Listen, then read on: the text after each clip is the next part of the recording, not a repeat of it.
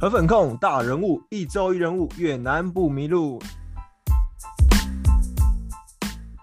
新家，大家好，我是今天的主持人 Leo。那我们今天的节目呢，会有两位主持人，除了我 Leo 之外呢，还有上一位。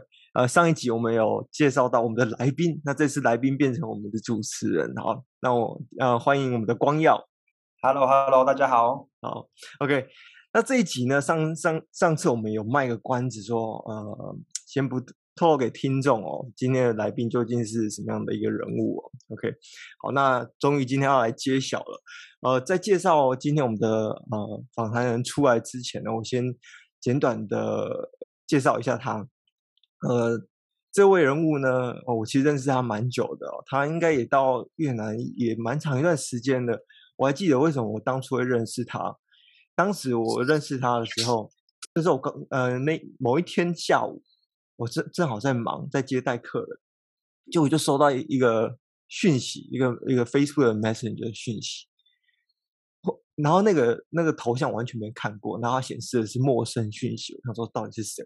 我一般都不会看陌生讯息，但是我觉得这个人长得非常特别，好，我就想要把它点开来看，哎，看了发现，他说：“嘿，我是。”我也是台湾来的年轻人，然后我在这边创业。我看到你在做的事情，我觉得很有趣，那我们可以认识一下。对，就这样子。我们是从一个网友的角色，然后最后真的变成呃线下的朋友，然后甚至有呃算事业上的伙伴的。OK，然后他在做的事情，我觉得也非常酷，就是试图去颠覆整个越南不动产的现况。对，那我觉得我自己也不要讲太多，让。他自己本人现身说法，OK，好，让我们欢迎今天的访谈人，Condoa 创办人 Caster。Hello，Caster。哦，大家好，我是 Caster，很开心今天可以在这边跟大家分享。哎，这个这这这种这样子的节目应该蛮适合你的哈，就是蛮蛮符合你爱讲话的个性。我这难难得，终于有希望有在可以透过这个节目认识更多一起来越南创业的好朋友。好，OK OK OK，好，我那个等下听众就会知道，就是就是他完全是不会怕生的，反正你你只要给他舞台，他绝对可以讲。今天的节目绝对不够他讲，对，一定不够你讲。OK OK，好，那没关系，我我们不免俗的，今天节目刚开始啊，让听众认识一下你。呃 c a s t e r 你可不可以简单介绍一下你自己？大概花个三十秒、一分钟这样子。对，呃，大家好，我是 c a s t e r 哦。那我主要在越南，目前是在做一个不动产平台。我希望可以把呃越南的不动产的市场做一个改变，让每一个人都可以透过一些很简单的介绍，就可以去赚到不动产的的的的利润。嗯、那我们基本上是是布局整个越南跟东南亚啦，嗯、以越南作为一开始的核心。嗯嗯嗯，所以是一个很大的挑战。嗯，如果有兴趣要了解的，可能要大家可以再找我，然后我们可以再聊。嗯、对对，那个那个电话有没有打在那个字幕稿上面？欢迎 哦，没问题啊，没问题啊，打电话洽询。对，其实其实其实呃 c a s t e r 他现在讲的讲的好像哎一派轻松的感觉，他但我我对他整个一路的创业的了解，其实是很算是蛮颠簸的啦。但是但是慢慢的也看到一些成果，这样子。OK，好，那呃这边我想要再我想要更进一步的了解说，为什么你当初要选？你刚刚说你的不动产平台是？放眼整个东南亚，但为什么你当初会先选择到越南来呢？嗯，因为其实我从大学开始就一直有一些创业的想法的念头啦，所以其实我刚好比较幸运，在大学的时候就已经跟朋友他们去做贷款，在台湾做一些老屋翻新的二房东。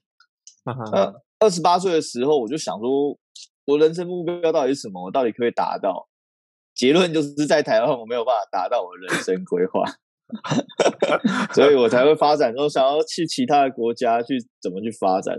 做了一些功课评估以后，我就直接飞到越南去河内，那时候到河内去拜访一些创业的朋友，这么冲，旅游考察而已。对啊，对啊，对啊，我我我很冲啊，就想说啊，反正觉得有决定好了，我在网络上已经搜寻了大概一两个礼拜了，我就直接飞越南了。哦，对啊，OK OK。所以我也因为那次的去越南，评估以后，就会决就已经决定好了我要到越南发展的的的想法。一个月后，我在台湾我就结束工作，就飞到越南了。对，那这边的话，你是觉得越南的什么地方是让你觉得不错的，让你想留下来的？越南哦，有很多想要让我留下来的地方。那当然，以我来说，因为主要就是重点是为了创业，所以。嗯这里面很重要的就是在这边的创业环境，可能不是说这边的创业环境非常好，但是这边有一个一亿人口的创业机会，就是你怎么去去创业，你可以拿到一亿人口的市场，我觉得这是一个很大的挑战，相对于台湾啊，对，嗯，你说你考察了多久的时间？那一次考察大概一个礼拜左右，一个礼拜左右。等下，一个礼拜就让让你决定你要到越南创业？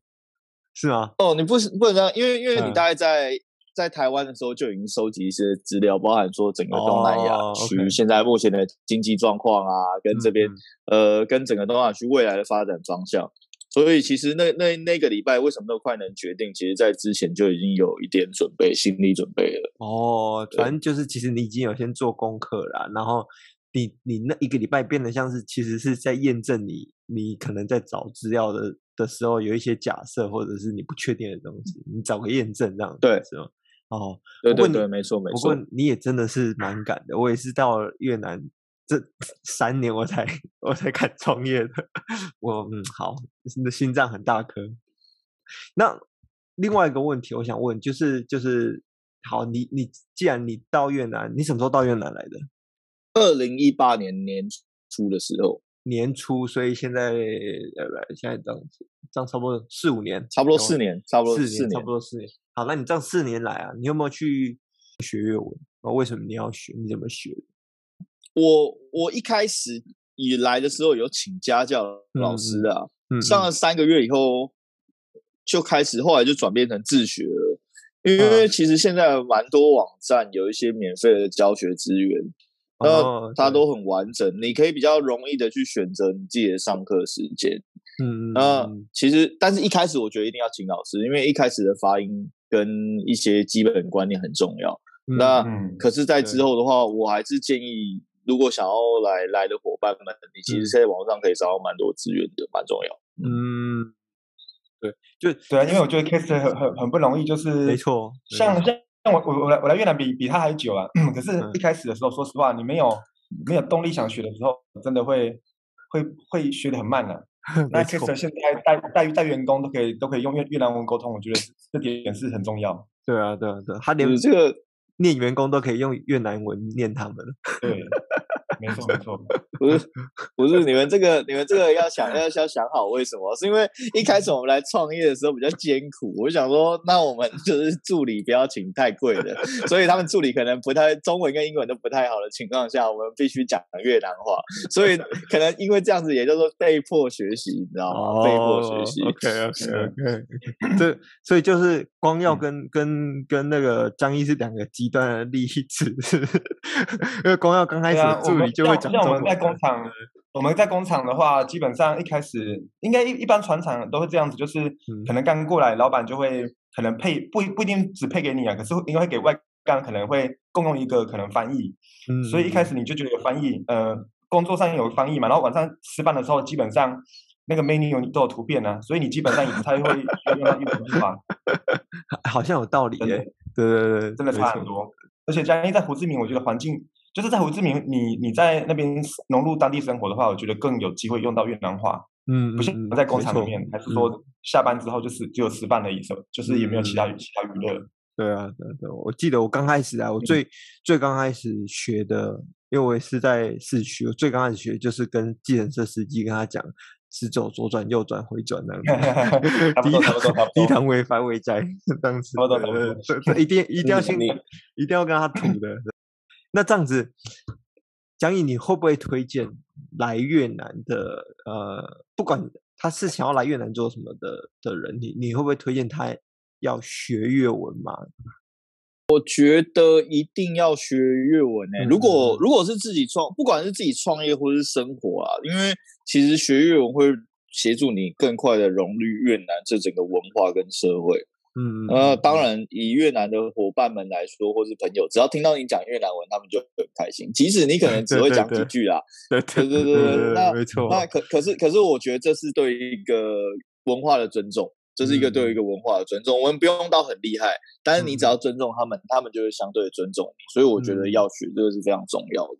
没错没错，说的太好了。而且我这边我再提供一个小秘诀，就是江毅没有讲到他的越文怎么 突飞猛进的。就是基本上要找一个夜间部的家教 我觉得这个很重要。对对对对对，这个题外话乱讲的。不过不过，人家不人家说有吃到口水会学的比较快的是，这我在他在江一身上我看到是是正在发生，也也已经发生了。我们我们现在我们现在就已经没有，我们现在就是努力的跟员工训练，好吧？是是是是。哎，那那江毅，那那你现在这样带员工啊？你觉得在在越南这边的话，呃，就是台湾跟越南的文化部分的话，你觉得有没有什么地方，员工也好，还是生活生活也好，你觉得有些比较大的差异？就是有没有什么冲击？你觉得是可以分享一下的？嗯，有啦，就是。越南人因为他们的个性实在是太乐天跟随便了，随不要不要说随便，我们说随性，我们说随性，对对对对，所以这个就是当朋友的时候很喜欢，可是工作上哦，你可能就会有点不太适应，有时候可能会有点崩溃。可是这里面有有有时候我发现一件很好很好笑的事情，我来举一下的例子啊。因为我们是做不动产的，那有一次我们在协助装潢的公寓需要挂那个壁挂电视，就是那不是我们在电视，不是它可能在墙壁上打个架子，然后把电视挂上去吗？对，这个在台湾应该是一个可能二十分钟要完成的工作，你知道吗？我在越南，我竟然搞了三天到四天啊，我真的快气死了。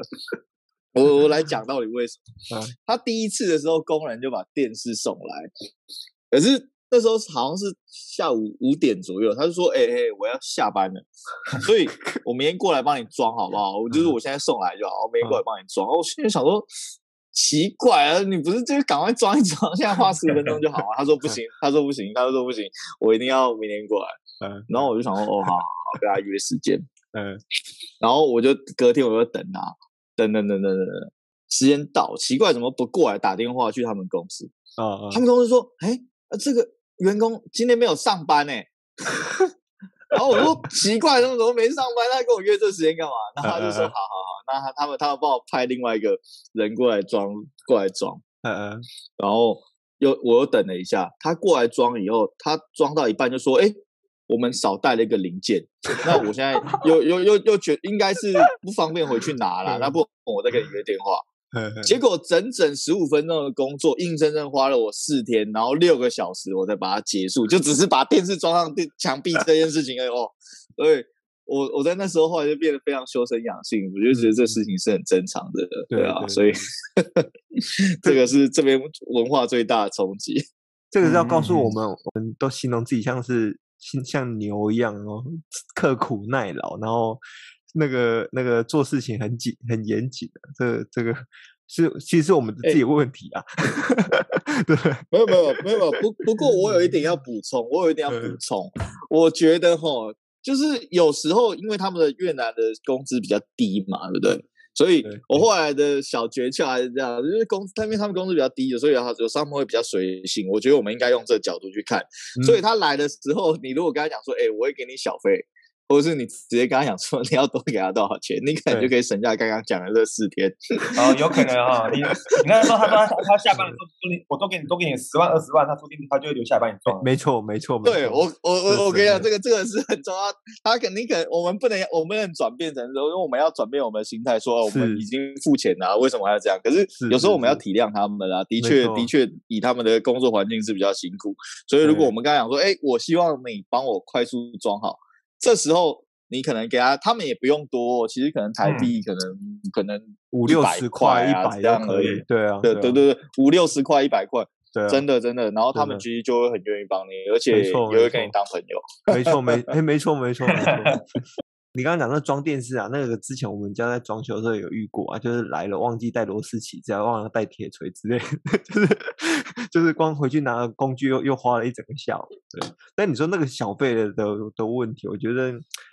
因为其实蛮多人，不管是在旅游来工作，他们都会面临到一个问题，就是说，哎，我到越南，我到底要不要给小费这件事情？这小费文化。可是你刚刚那个心态的转变，我我觉得可以跟、嗯、真的可以跟大家分享，就是。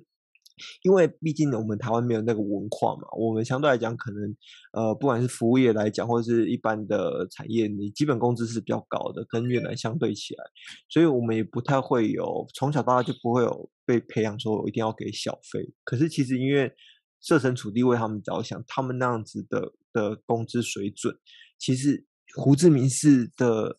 物价不低耶，我我我常常都会觉得说，到底到底到底他们那样子的薪资水准，要怎么在胡志明市生存？对，所以其实就是你设身处地为他着想，你真的给他一点是一小会，他真的会呃，我觉得就是我自己的经验是，很多时候不管是送水来的，或者是呃，有时候像之前疫情的时候，我们没办法下去买东西，请超市的人。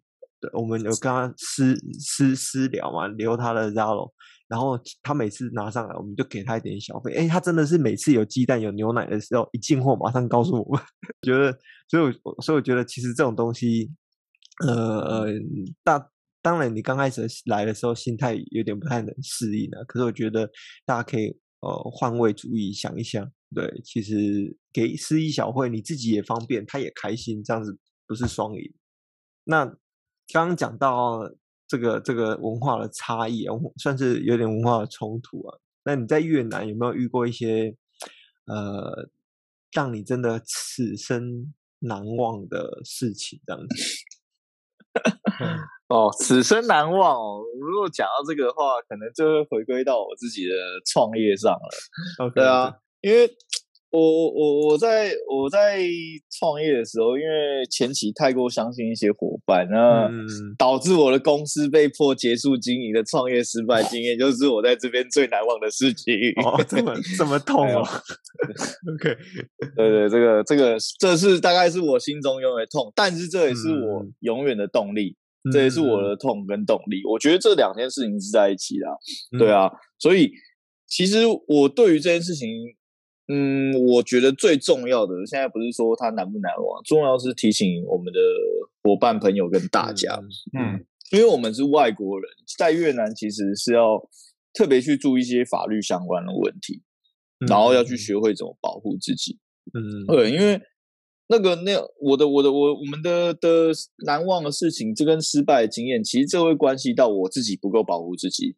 你怎么去透过一些第三方啊，或是律师啊、公证啊，去更加安全的跟你的伙伴们合作？这是一件很重要、很重要的事情，因为在这边的法律基本上，我们外国人是比较难被保护的。你也不会去花那么多时间在在这些法律的争执上面。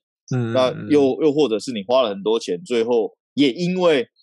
可能对方花了更多钱，导致你错，你你你你输了。嗯，对。那所以其实我觉得，那挑选好的对象，然后找好保护好的机会，这样的话大家就可以在这边相对安全一点。嗯、所以我觉得我们不要讨论难忘，但是我希望给各位一个这样子的想法，不要不要怕花钱找律师。嗯嗯嗯嗯，真的不要怕花钱找律师，因为这边可能也不一定那么贵。嗯，那或者是至少让你们在签。各式合约的时候，有一些第三方公证对象，对啊，嗯、对，就是江一讲这个对，就是像像其实我们有时候呃朋友跟朋友嘛，可能就是用讲的，还是打个赖嘛，这个本来就这个这个就完全没有用嘛。嗯，可是就算你是用白纸黑字用中文写的话，其实在中文在越南这边基本上也是也是没有被承认的。嗯嗯嗯。所以如果是真的要要要配合开公司做什么的话，一定要白纸黑字，然后。至少要越南话，然后最好是越南话跟英文两个都有。嗯嗯，对对，然后找专业的人来来来做公证，而不是自己。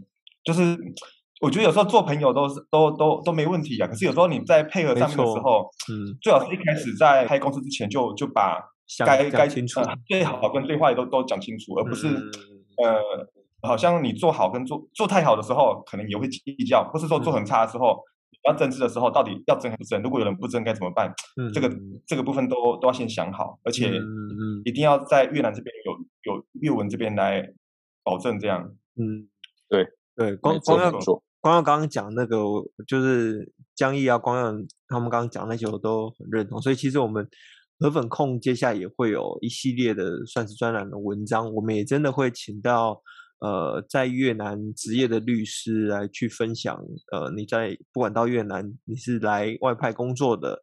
你可能会遇到一些呃，不管是你拿你的身份嘛，拿你的签证，或者是说来创业，你可能会遇到的一些合约签署，或者是创立公司等等的问题啊。那我们就会请呃，他第一个是第一个是台湾人，然后但是他是在在越南这边也真的非常熟悉越南的法律的，所以其实我们在沟通上或者是。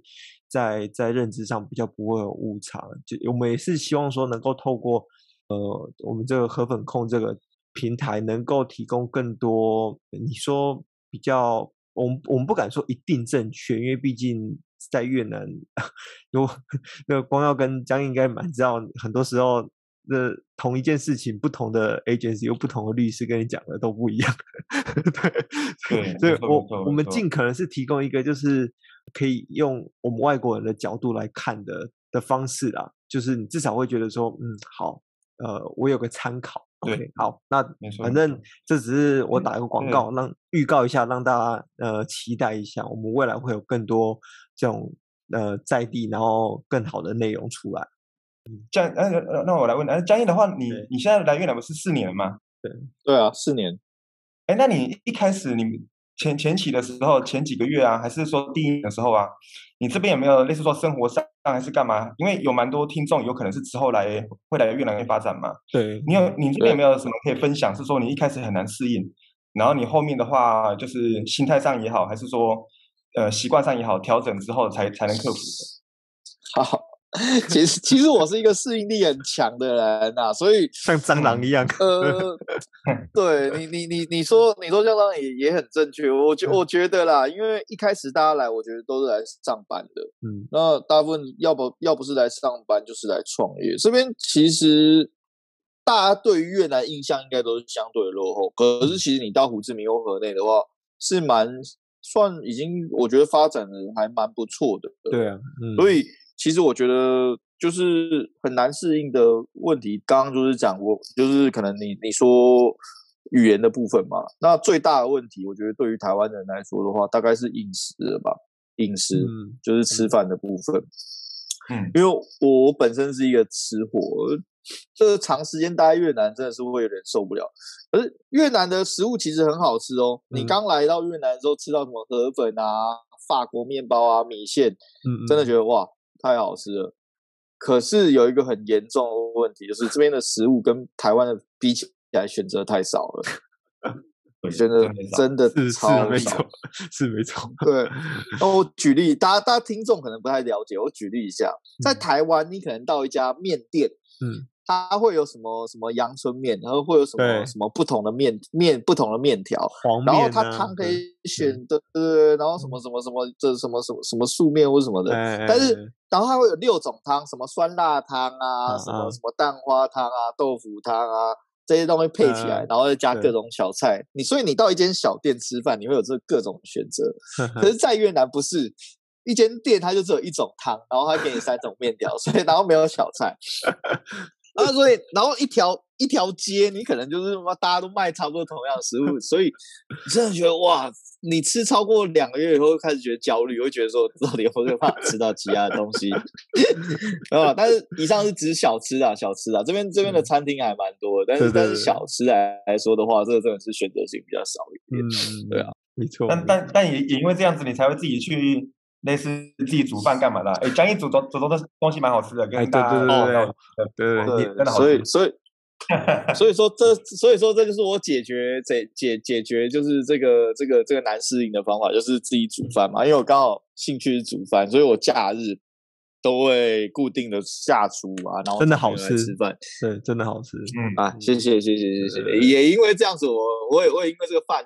这个饭局认识蛮多好朋友的啦，让大家可以解一下相思之情。对 对，等一下开一个表单啊，就是呃，想要去 想要报名那个江毅的私厨有没有？来，这个 这个是 S 限量的，我跟你讲，他每每周家里都是满的，那那那那个那个真的是不夸张。对，要先预约，他才预约制。然后跟，然后再跟这边的餐饮业讲一下，大家要注意一下，可能我们预约过多的时候，我就要开始开私厨了。真的真的，就可以，真的可以租个场地。对对对对对，哎，有场地的可以来做一下，有没有？来，江毅帮你带客人进去，能。嗯，哎呦，好像蛮好玩的哦，不错哈，好像蛮好玩的哦。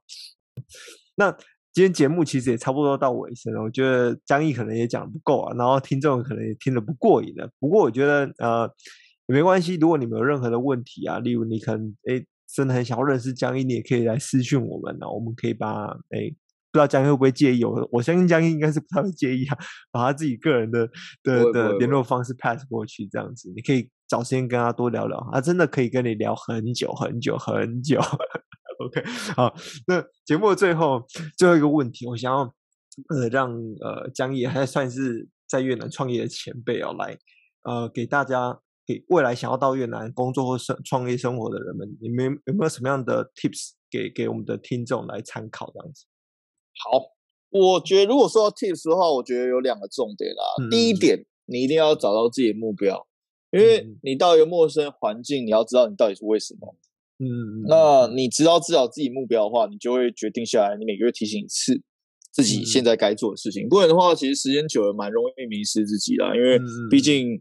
呃，在各个国家更有更多的借口可以去说自己为什么做不好等等之类的，嗯、所以其实也有可能会因为这样子，你反而变成一个台流。嗯，所以是在这样的前提下，我会希望大家定好、确定好这些目标，然后时时的去警警惕自己。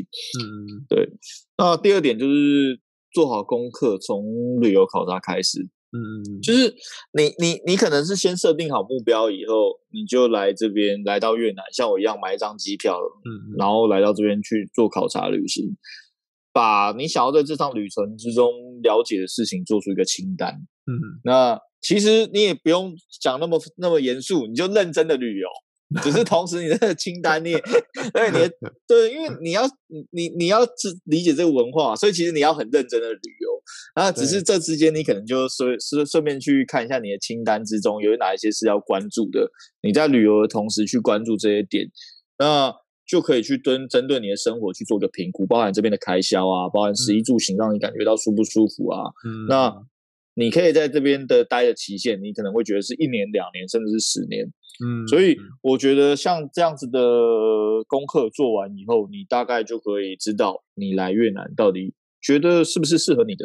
对，嗯、所以这是我的两点 tips，在对于如果想要来越南伙伴们都可以来这边找我玩。哎、欸，嗯、对，顺便跟大家工商一下，如果来这边玩的话，找 Airbnb 或是找住宿可以找我 哦。那 Airbnb 这些房子我都能处理的。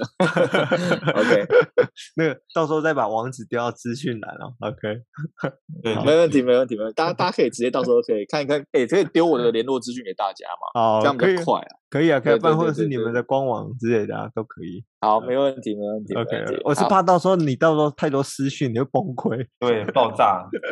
对，不会，不会，不会，这个，这个有人来就是开心，对啊，对啊。江毅真的很好客，对，所以大家真的有问题问他就就对了。OK，好，那今天的节目就到这边到尾声了，非常感谢呃江毅 Cast 今天的。播控来跟我们访谈哦，其实我觉得我自己听完他这样，他的呃，虽然我们已经很熟啦，就是我们三个都很熟，我们都是在那个打屁聊天，平常会，可是第一次听到他这么认真的讲话，这还是头一遭，就所以其实我觉得也有有有自己也蛮有有蛮大的收获的这样子。OK，嗯，好，那呃一样的下一集哦，我们也是要卖个关子哦，这不并不是说我们没有 邀到人哦，只是我觉得。我们留点神秘感，对不对？对，我们是有邀到人，光耀有有有有邀到有有邀到的，对，就绝对有邀到。我们已经呃，我们已经邀满三个月喽。那一样的下一集呢？哦，我不我我不先讲是谁，但是呃，下一个产业会比较不一样，会呃回到比较呃传统的产业，然后呃是跟业务有相关的，所以。如果你是对于越南的呃制造业传统产业是有兴趣的，然后你又是对于业务这个职务有兴趣的，千万不要错过我们的下一集。下周同一时间准时收听河粉控大人物，一周一人物，我们让你越南不迷路。下周见，拜拜。